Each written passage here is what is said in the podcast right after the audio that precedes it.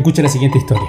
Un pequeño gusanito caminaba un día en dirección al sol. Muy cerca del camino se encontraba un saltamonte, quien, intrigado, le preguntó, ¿Hacia dónde te diriges? Sin dejar de caminar, la oruga contestó, tuve un sueño anoche, soñé que desde la punta de la gran montaña yo miraba todo el valle, me gustó lo que vi en mi sueño y hoy he decidido realizarlo. Sorprendido, el saltamonte dijo, mientras su amigo se alejaba, debes estar loco. ¿Cómo podrías llegar hasta aquel lugar? Tú, una simple oruga, una piedra podría ser para ti una gran montaña, un pequeño charco, un mar o cualquier tronco, una barrera infranqueable. Pero el gusano estaba ya lejos y no lo escuchó. Sus diminutos pies no dejaron de moverse. La oruga continuó su camino, habiendo avanzado ya unos cuantos centímetros. Del mismo modo, la araña, el topo, la rana, la flor aconsejaron al pequeño gusanito desistir de su sueño. No lo lograrás jamás, le dijeron, pero en su interior había un impulso que lo obligaba a seguir. Ya agotado, sin fuerza, a punto de morir, decidió parar a descansar y construir con su último esfuerzo un lugar para pernoctar. Estaré mejor, fue lo último que dijo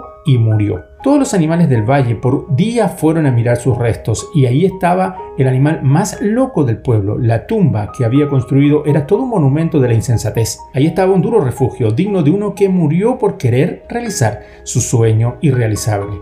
Una mañana en la que el sol brillaba de una manera especial, todos los animales se reunieron en torno a aquello que se había convertido en una advertencia para los atrevidos. De pronto quedaron atónitos. Aquella coraza dura comenzó a quebrarse y con asombro vieron unos ojos y una antena que no podía ser la de la oruga que creían muerta. Poco a poco, como para darles tiempo de reponerse del impacto, fueron saliendo las hermosas alas de arcoíris de aquel impresionante ser que tenían frente a ellos, una mariposa. No hubo nada que decir, todos sabían lo que haría, se iría volando hasta la gran montaña y realizaría un sueño, el sueño por el que había vivido, por el que había muerto y por el que había vuelto a vivir.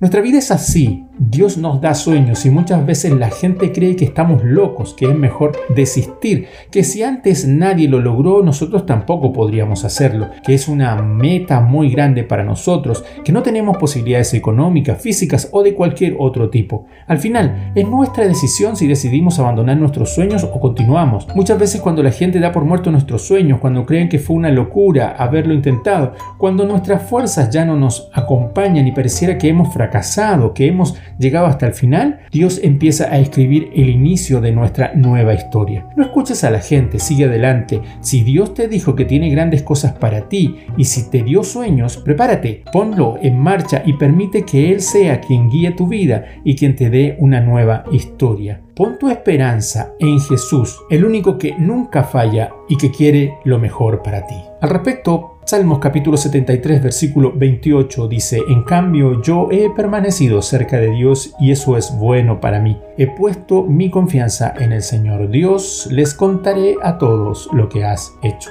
Bendiciones.